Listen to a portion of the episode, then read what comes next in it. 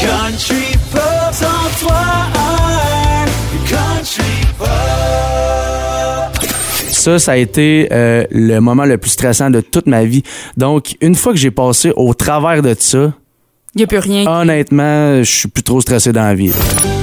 Dans ce podcast Culture d'ici, on en apprendra plus sur les débuts de Francis de Grandpré, ancien candidat de l'émission La Voix, qui occupe aussi une profession dans un tout autre domaine, un domaine qui peut s'avérer assez stressant. Il en sera d'ailleurs question dans ce podcast. Francis de Grandpré, coucou. Coucou, coucou. Ah, j'aime ça. coucou, coucou, coucou. Hey, hein, je suis gâtée niveau coucou. Ben oui. Comment tu vas? Ça va très bien toi-même? Ça va super bien. Là, là, dans ce podcast-ci, je veux que tu nous racontes tes débuts. Comment tout a commencé pour toi? Parce qu'au moment où on se parle, Colorado, c'est ton succès radio présentement. Ça va prendre un coup et puis ben fort pour oublier toutes nos bonnes brasses. Mais avant de connaître ce succès-là, toi, t'as commencé à jouer de la musique à l'âge de 13 ans, si je ne m'abuse. Qu'est-ce qui t'a motivé à commencer à faire de la musique? Écoute, pour moi, là, ça a tellement été vite, dans le sens où ce que, euh, oui, à l'âge de 13 ans, je me suis acheté une guitare, j'ai commencé à jouer, j'ai, en fait, j'ai pas pris de cours. Euh, Autodidacte. Exactement, c'est ça. Donc, j'apprenais seulement sur Internet. Puis, ben, écoute, euh, tu sais, cô- côté show, côté euh, scène, j'avais pas vraiment d'expérience. Euh, puis, je te dirais que mon expérience se résumait seulement à jouer autour d'un feu. Puis, ben, c'est ça. En 2019, je me suis inscrit à la voix. Et euh, je le mentionne souvent, mais j'ai tellement vécu un gros clash là-bas, dans le sens où ce que j'avais aucune expérience de scène. Donc là, de se retrouver sur une aussi grande scène devant autant de gens, je te dirais que ça a été euh, une petite période d'adaptation, donc euh, un stress énorme. Mais bon, du moment où ce que tu goûtes à ça, ben, tu Ben- peux juste plus t'en départir, honnêtement. J'ai tellement tripé, puis là, ben, aujourd'hui, c'est pour ça que je me lance dans la musique, dans ce, dans ce bel univers. On va y revenir d'ailleurs à ta participation à l'émission La Voix, mais avant tout, avant d'y aller là, à La Voix, justement, Ouais. avant de t'essayer, tu sais, je veux dire, tu jouais, comme tu dis, autour euh, des feux de camp, tout ça, mais t'as quand même le style country pop. Ça, c'était avant de te lancer à l'émission La Voix. Comment t'en es venu vers ce style-là? Ouais, je te dirais que autour de 18-19 ans, là, euh, lorsque j'étais au cégep, c'est là que j'ai découvert cette musique-là. Avant ça, j'écoutais pas vraiment ça. Puis en plus, euh, on s'entend que le New Country, c'est comme venu euh, sur le tard un peu dans le sens où que, on connaissait pas vraiment ça. Puis c'est ça, c'est vraiment au cégep que j'ai commencé à en jouer. Euh, puis je me suis développé un peu là-dedans, mais c'est ça. je- écoute, je- j'avais aucun show à mon actif là, tu sais. Puis juste autour d'un feu là. Ouais, ouais, mais quand même, tu sais, c'est, t'as pris ta guitare, puis ça a commencé, puis c'est, c'est plus le style country pop qui, qui est venu que le rock, tu sais, c'est... Exactement, le, le petit côté lover du country là, ça c'est ça c'est pas mal dans ma palette là. Est-ce que tu te souviens de la première chanson que t'as écrite? Mon Dieu, euh, Parce que c'est ça, au feu de camp, j'imagine, ça reprenait des, des, des classiques, mettons, 15, c'est un classique de feu de camp, mais ouais, ben première chanson que toi, t'as composée. Je vais être bien franc avec toi, je n'avais pas vraiment composé jusqu'à euh, ma sortie de la voix. OK. Tu sais, la mu- j'a- j'adorais faire de la musique, mais euh, tu sais, moi, dans, dans ma vie, je me lançais pas là-dedans, tu sais, fait j'ai- j'écrivais juste pas de tunes, je faisais juste des petits covers ici et là. Puis c'est ça, c'est vraiment à la sortie de la voix que j'ai fait, OK, là, euh, on enclenche, là. Mais dans ce cas-là, qu'est-ce qui t'a motivé à écrire? Parce que, veux, veux pas, il y a des gens qui font la voix qui, après ça, c'est simplement, je veux pas dire simplement dans le sens c'est facile, mais c'est simplement des interprètes au lieu d'être des auteurs, compositeurs, interprètes. Toi, pourquoi tu voulais avoir cette option-là de plus? Ben tout simplement parce que en fait j'avais jamais vécu la scène puis à la voix je l'ai vécu puis je, me suis clair- clairement dit aïe, je veux vraiment faire ça. Donc euh, ça m'a comme inspiré puis euh, c'est ça. Aussitôt que je suis sorti de mon aventure euh, je me suis mis sur le sur le dossier puis toutes mes inspirations euh, j'ai noirci la page. Donc là, toi, ton premier show de tous les temps, de ce que j'en comprends, c'était aux auditions à l'aveugle, que tout le monde était reviré, et t'embarques sur le stage et let's go, là? Ben écoute, j'avais déjà joué dans, dans des bars, mais tu sais, c'était pas euh, c'était pas la grosse affaire. Non, non, mais écoute, vraiment, mais vraiment pas souvent. Puis c'était vraiment pas la, le gros show, tu sais. Puis euh, écoute, je te, je te dirais qu'à mon audition à l'aveugle, cinq minutes avant que je rentre sur le stage, je me, je me demandais, man, qu'est-ce que tu fais là, tu sais? pourquoi tu te fais ça? J'étais, tellement stressé. Puis en plus, la tune que j'ai faite, c'est une tune de Kane Brown. Puis la chanson est tellement basse. Tu sais, oui, je, mettons, je peux je peux, je peux me rendre bas, exemple dans une tune, mais là, c'était vraiment bas. Puis avec le stress, ma voix shakeait tellement. Et au refrain, ben écoute, là, c'est sûr qu'il y avait un petit peu plus de punch. Fait que c'est là que les coachs ont fait, OK, ouais, le gars, il chante. Ouais, mais- le fameux on appuie, ça Ouais, exactement. Mais, ou, euh, mais le début était catastrophique dans le sens où ce que ma voix allait à gauche, à droite. C'était tellement bas, puis le stress était tellement intense. Mais écoute, euh, du moment où ce que où ce que les coachs se sont revirés, là, ça, ça a tellement été un, un- ça s'explique pas. En là. fait, ça s'explique, ça s'explique juste pas, non, c'est ça. Puis c'est avec Marc Dupré que tu as pu travailler? Avec Marc Dupré, ouais. Écoute, Marc Dupré, il est comment à la voix? Tu sais, mettons, là, là, il y, a- il y a une prochaine saison Star Academy, là, plus, Ouais. qui, qui s'en vient, mais euh, mettons que la voix revient, puis Marc est là, puis il y a d'autres coachs que tu as connus. Tu sais, pourquoi les gens, mettons, qui, qui s'inscriraient devraient aller vers Marc? Mettons, on va y faire une petite pub. Ouais, ben écoute, en fait, là, tu sais, Marc Dupré, lorsqu'on est à l'externe, on, on, se dit tout, ah, ok, le gars, il, a l'air super sweet, il a l'air super smart et tout et tout. Mais c'est la vérité, tu sais. Puis moi, en fait, pour l'avoir côtoyé, euh, tu sais, moi qui avait aucune expérience de scène, tu sais, moi, je me lançais là-dedans, j'étais comme, aïe, aïe, qu'est-ce que je fais ici, tu sais. Puis, euh, il m'a tellement mis en confiance, tu sais. Honnêtement, euh, il m'a complètement changé. Puis, euh, j'avais une certaine proximité avec lui dans le sens où ce que tu sais c'était mon coach à la voix mais aussi euh, à l'extérieur tu sais exemple il était comme dans son truck puis des mettons des fois je, ah Marc, Marc Dupré qui m'appelle tu sais. Là je fais euh, allô tu sais. Il dit hey man il y a une tune qui il, il dit là je suis dans mon truck une tune qui joue ça ça là au live ça serait bon que tu fasses ça tu sais mais tu sais que c'est cool Oui, oui, Marc Dupré qui t'appelle. Exactement. Fait que ça- non, c'est ça. Dans le fond, il y avait une certaine proximité euh, avec son crew. Fait que ça, j'ai trouvé ça super cool. Ouais. Puis tu l'as dit, tu t'es rendu quand même loin, là, jusqu'au Ben oui, direct. ben oui, c'est fou pareil. pour un gars qui, lui, s'était juste dit quoi? Ben, comment c'est arrivé justement? Pourquoi à 27 ans, tu t'es dit, je m'inscris à la voix? C'était, quoi le déclic? euh, ça, en fait, c'est mes chums. C'est, juste mes chums. Ils me disaient, un t'es pas game qui vas-y, là, vas-y, là. Qu'est-ce que t'attends? Qu'est-ce que tu fais? Fait que euh, j'y étais. Puis, gars, écoute, euh, je me suis rendu au live. Fait que tant mieux. Puis Hein? on le sait qu'à la voix, il y a des chanteurs, des fois, qui ont déjà une certaine carrière. Je pense Ben entre oui. autres à Christian-Marc Gendron, tu sais, quand il a participé, il, il était déjà connu dans le showbiz, on tournait déjà ses chansons à Country Pop.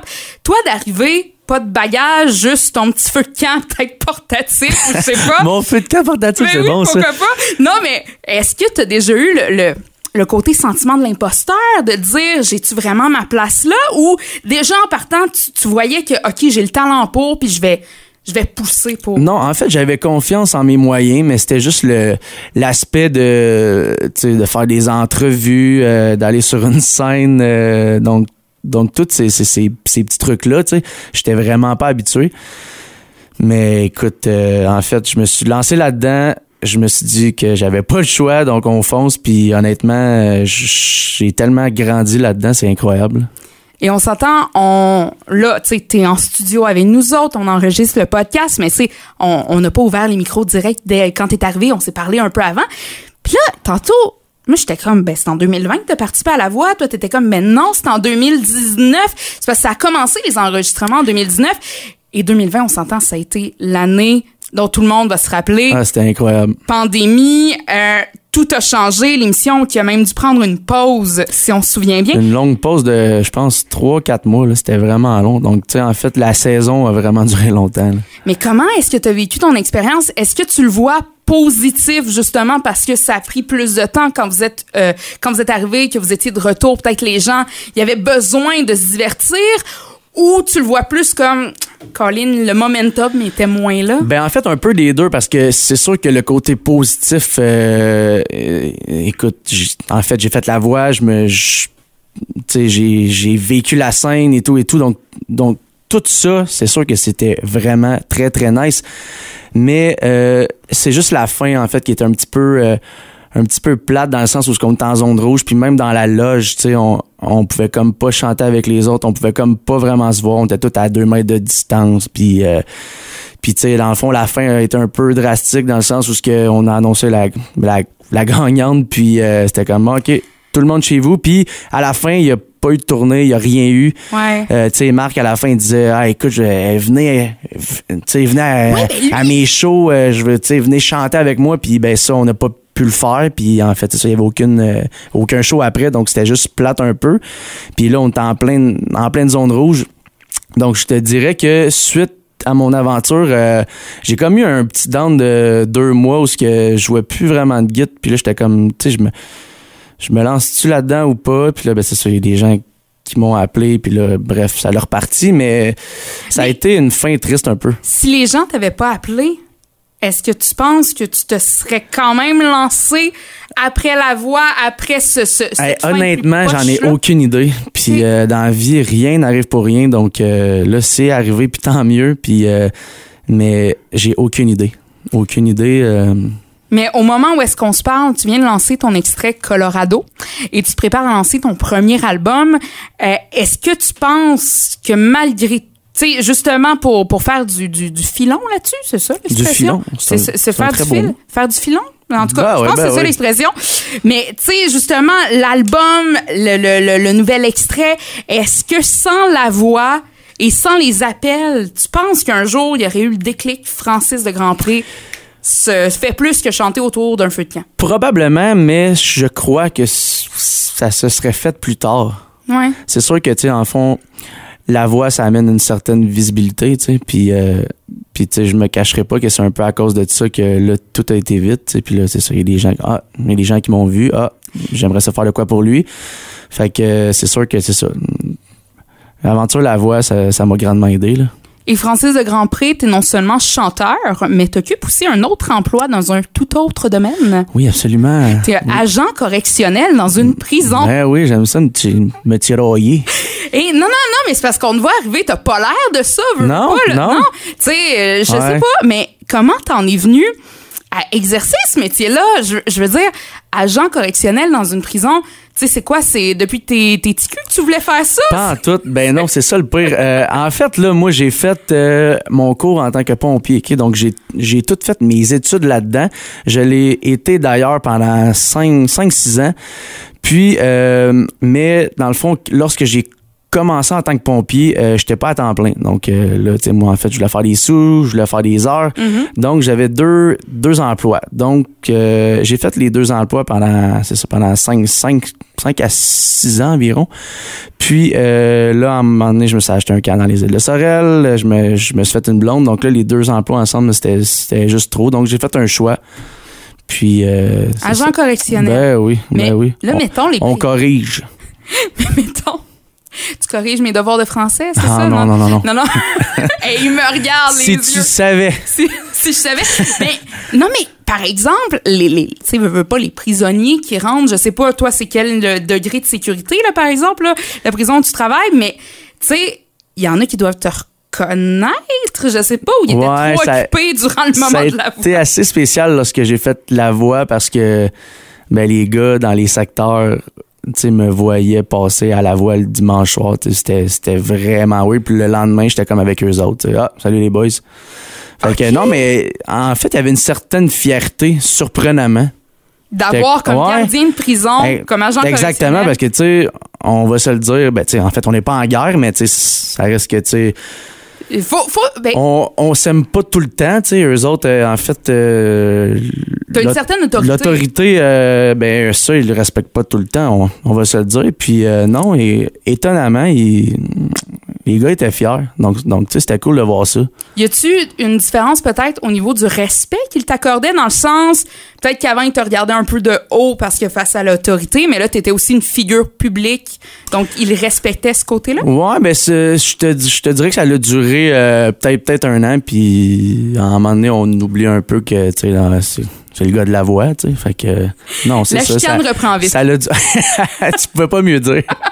Et ça peut paraître niaiseux comme question, mais en préparant le podcast, je me la suis posée. Dirais-tu que ton emploi d'agent correctionnel t'aide à bien gérer la pression? Tu sais, mettons, là, par exemple, quand tu te retrouves sur une scène, justement, le côté, la pression qui est là, le stress. Ah ouais, mais c'est rien à côté de la gang de gars que je dois gérer. euh. Non, je vois pas ça comme ça. En fait, là, moi, là, depuis que j'ai fait mon live à la voix, que j'avais, tu sais, en fait, j'avais une, une chance de me faire valoir. Je pouvais pas me tromper. En plus, en fait, là, j'étais comme en live, il y avait personne dans la salle. C'était vraiment weird, là. Ça, ça a été euh, le moment le plus stressant de toute ma vie.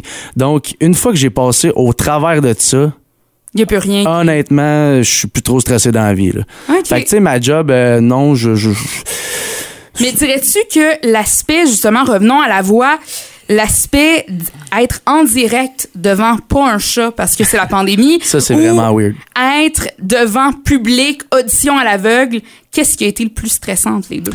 J'aime tellement mieux quand il y a du crowd dans la salle. Euh, on dirait que tu te laisses emporter par ça. Puis, euh, écoute, au live, c'était c'était vraiment frissonnant. C'était live, je pouvais pas me tromper. Puis, il y avait personne. Il y avait personne dans la salle, tu sais. Puis, ben, moi, ben, tu sais, en fait, les shows, les shows avant, exemple, pour ce qui est audition à l'aveugle ou ben le duel, tu sais, j'avais du crowd, j'avais des gens euh, avec moi, donc ça m'encourageait d'une certaine façon, tu sais. Donc, euh, non, j'aime vraiment mieux quand il y a des gens dans la salle. Ouais, parce que on le sait, Francis de Grandpré, c'est un gars de party. ben, exactement. Donc, ça prend du monde. Ça prend du monde pour faire le party, Ben un petit ouais. feu de camp sur scène, on le disait tantôt, petit feu de camp portatif, pourquoi pas. Non, J'adore ça. Non, non, mais sérieux, Ouais, ouais. crée-toi ça pour en show, puis let's go. Hey, c'est vrai, dans le fond. Hein. Why not? Ouais, ouais, ouais. Ça serait une très bonne idée. Ben, je te... Tu sais, euh, une petite flamme, là, un petit drap là, qui revole dans les airs orange. Là. Allons-y, tout a commencé Ouais, là pour toi, fait que C'est une très bonne idée. pourquoi pas? On va se laisser sur cette idée-là. ben écoute, merci beaucoup pour ton temps, euh, Francis de Grandpré. On invite les auditeurs à l'écoute à aller écouter ton euh, album qui sortira le 8 avril prochain sur toutes les plateformes numériques. On vient d'en apprendre davantage sur les débuts de Francis de Grandpré et maintenant pour en savoir plus sur ce qui se passe présentement pour lui, ben rendez-vous au countrypop.ca. On prendra des nouvelles de Francis de Grandpré.